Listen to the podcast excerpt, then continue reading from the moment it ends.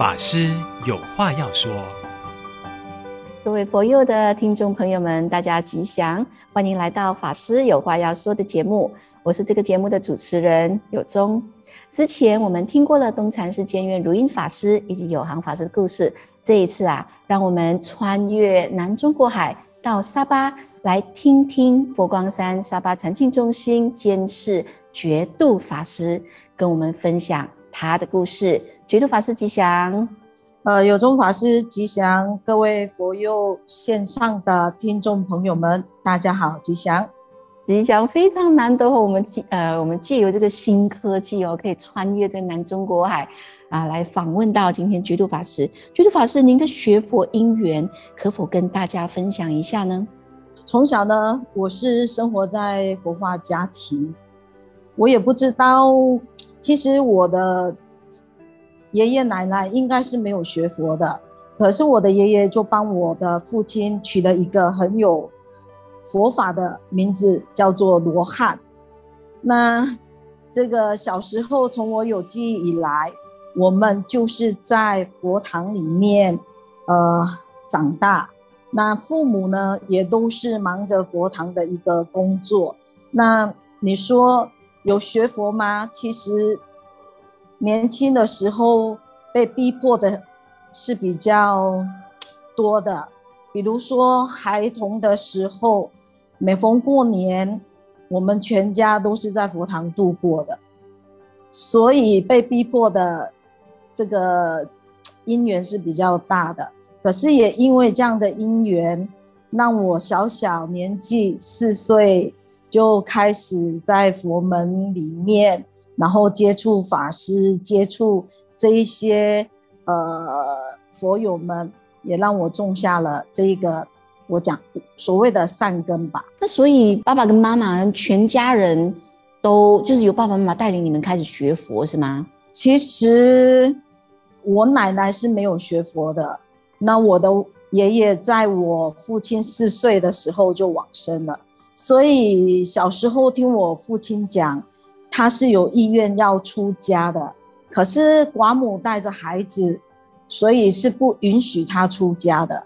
那至于我的母亲呢，她也是想要学佛出家，可是就是因缘很巧妙，两个原本想要出家的人，因为家庭的缘故，所以就结合在一起，组织了国画家庭。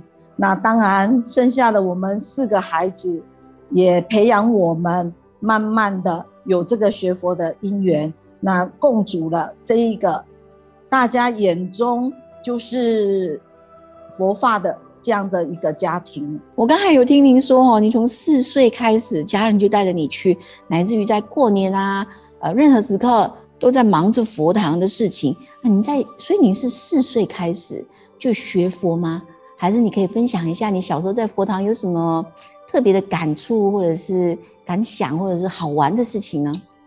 其实四岁哈，其实也没什么记忆。我印象最最深的就是我幼稚园就开始读，现在呃冈山讲堂的前身就是冈山念佛会，由佛堂所创办的这个幼稚园。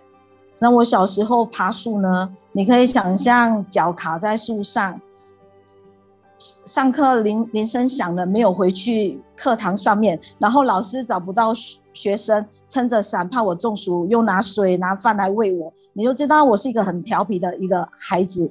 那你说四岁会真的去学佛吗？是没有的，可是因为父父亲是呃佛教会的一个主席哦，所以他有。责任义务要去为佛堂做服务，所以我刚刚提到了每每次过年，大家这个穿新衣啊，然后就很欢喜的在过新年。可是对于我们四个萝卜头来讲呢，过年就是我们去佛堂做修行服务大众的一个工作。为什么？因为我的母亲是点做高手，所以她要煮。这个佛堂中午的午斋供养所有的这个呃佛友来吃。那我父亲为了成就所有的义工菩萨们去礼拜千佛，所以我们三个是我妈妈的当然的小帮手，所以我们要去帮忙洗洗切切，然后要帮忙准备三百多人的这一些菜。那下午呢，就必须要回到大殿去礼拜千佛。那你想象一下，真的是一天要一千拜的。那早上去做修复的工作，那下午呢，我的伟大的爹呢就说，你们要东西单都要拜，你不可以 skip 掉一单的，因为你要补回早上的。那你就想想小学年纪哈，哎呀，要这样子修持，也没有很大的宗教情操。当下痛苦呢，排斥是比较多的。我还记得第一年我拜完千佛回到家里，我没有办法爬楼梯，我是屁股在楼梯上面，然后两只手这样子蹦着蹦着蹦着上下楼梯。我就心里想：哎呀，学佛为什么要这样的辛苦呢？学佛难道不能快乐一点吗？可是相对的来讲，我们比其他人幸福的是，忙完了三天的这一个修持以后。每年的初四，我们会全家乃至于冈山念佛会的所有的佛友们会回到佛光山去朝山去礼佛，所以幸福的三天就会迎来初四，年初四幸福的一天。所以当下也没有觉得说有什么不好的，反正就是好像是。理所当然就应该要这样子去做哈，好一个理所当然，所以从小就理所当然在佛门服务哦。那请问哦，刚才您提到冈山讲堂，也就是我们佛光山的冈山讲堂是吗？呃，是的，它的前身是冈山念佛会哦，所以你们从小就一直在佛光山服务？呃，其实也不是，它本来就是一个居士的呃佛教团体，那。在九应该是九二年还是九三年左右，他就是呃开始就是交由佛光山做管理，然后慢慢的就变成常住的一个道场。哦，明白。那成了佛光山的道场过后呢，那你们就一师一道一直在里边服务。那其实你们从小。就开始在佛门佛光山服务哈，其实佛光山给了你们什么，让你们可以由始至终坚持了这么久这么多年？你觉得您得到什么呢？呃，我想就是佛光山人间佛教的一个特性哈。那其实，呃，还没有正式进佛学院去读书学佛的时候。有一年，这个全省有一个行脚托钵，那很多法师呢，就是会路过，就是有有一站是经过冈山念佛会，那我看到这些法师这么样的威仪，这样的和蔼亲切哈，所以我觉得这个也是其中一个重要的因素。那在佛光山给人的这个呃精神理念。我觉得也提升了我们，就是想要再进一步，或者是说我们能够心甘情愿的这样子一直跟随着师父的脚步做服务奉献。我觉得是佛光山的四给以及人间佛教的一个精神特质，一个感召吧。所以是给的精神，让你们坚持哦，一直跟随着佛门服务。那请问，除了您之外，你的兄弟姐妹，刚才你提到是四人哦，你们四人都出家吗？还是四人都一直在一起学佛吗？我有三个哥哥，我是我们家老幺，然后也是唯一的一个女孩子。那目前呢，我三个哥哥都是佛光山的功德主。那我的大哥可能大家会比较，呃，山上的法师会对他比较有印象，因为他是古今人文的理事长，他叫周学文，他本身也是檀讲师。那早期早期山上的法师呢，可能对于我父亲比较熟悉。我记得我去读佛学院的时候，人家都会说这个是周罗汉的女儿。那现在我回。山上呢，人家会改变一个称呼，叫这是周学文的妹妹，啊，我希望呢，借由这一次佛友以后呢，可能人家就重新认识呀，这是觉度法师。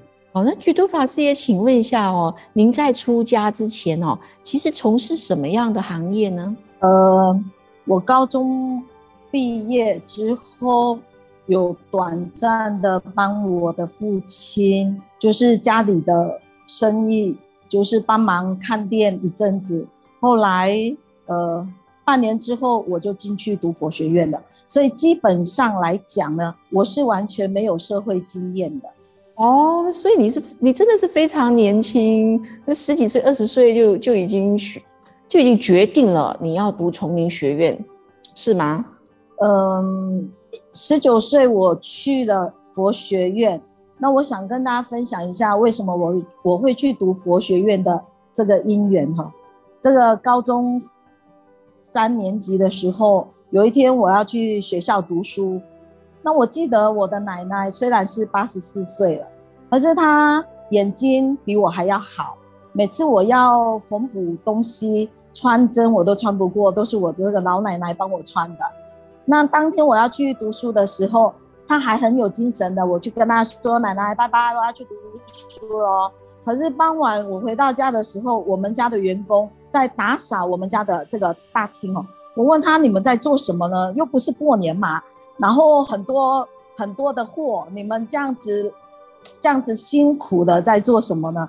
他说：“你奶奶快要不行了哈，要从医院送回来了。”我说：“哈，有没有搞错？”太无常了吧！我的奶奶早上还活蹦乱跳的，还来跟我呃有说有笑的，怎么我读了一个书回来就这样了？可是当天我的奶奶并没有回来，而是她在医院住了四十多天。那后来我才知道，原来她那一天去看我的小姑妈，我的小姑妈是护理长，那去到医院的时候呢，她就撒娇，她不要下车。然后我的小姑妈就很紧张，带她去身体检查。她打了一个喷嚏之后，就带了氧气筒，然后就在医院住了四十多天，也没有醒过来。那就这样慢慢的离开了。所以有同一年呢，我的大姑妈脑瘤开刀，她开刀之后，应该是有一些呃医疗的疏失啦，所以她开刀房出来也没有在恢复室的时候。也没有清醒过来，所以太多的疑惑。我问我我的父亲，为什么好好的一个人，然后就这样子很无常的就这样子？那我的父亲告诉我说，如果你想要找到人生的答案，你想要解除你这一些种种的困惑，有一个地方呢是可以帮助你找到人生的答案的。他告诉我就是佛学院哈。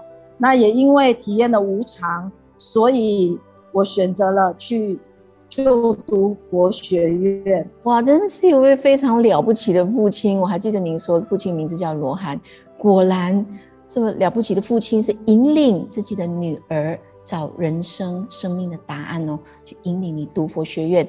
那我们今天感谢觉度法师来跟我们分享他从从小呃自己家庭的一个背景跟学佛的因缘，乃至于选择佛学院。那我们下一次再听觉度法师的故事，谢谢大家。